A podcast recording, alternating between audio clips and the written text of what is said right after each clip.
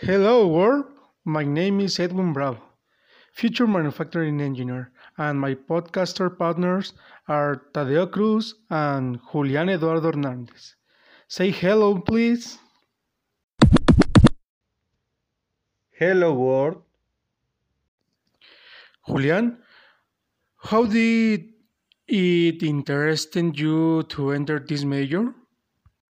First of all, because UPQ has an excellent academic level, and I hope that level helps me to strengthen my goals. Excellent, Julian. Tadeo, what do you do expect as a professional in the future?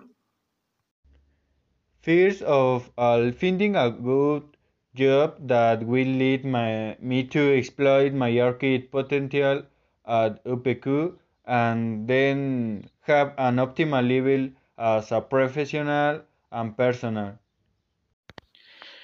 Perfect, Tadeo.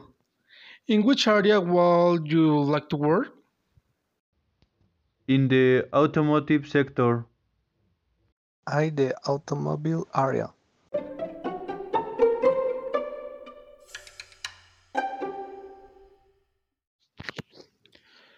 I will tell you something.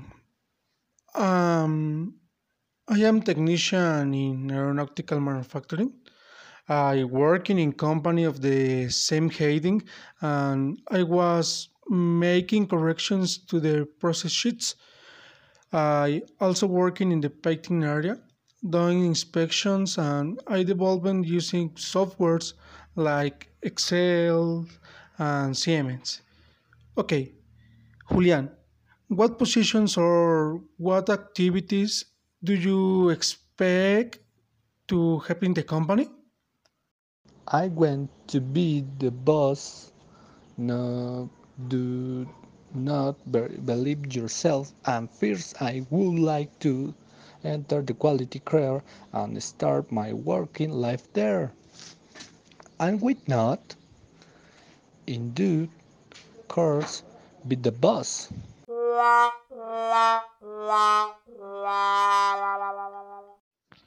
That's perfect, engineer. that attitude will take you a long way. Hopefully, not home. Tadeo, what job will you you look for?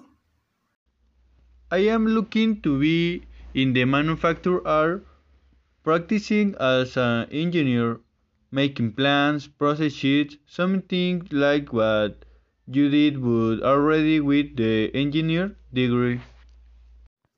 Very good, engineer. Will you be Julian's worker?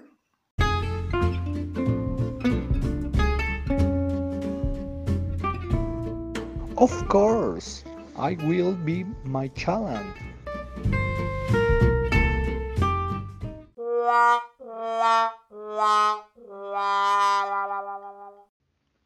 Not anything like that. Excellent, engineers. Finally, Tadeo, do you recommend studying at UPQ? Of course, it's an excellent school and I like to study here. And you're Julian? Yes, apart from all manufacturing, we think UPQ it is an excellent mayor. Very good, engineers. That is all for today. Thank you all very much for listening and wait for you soon. See you later.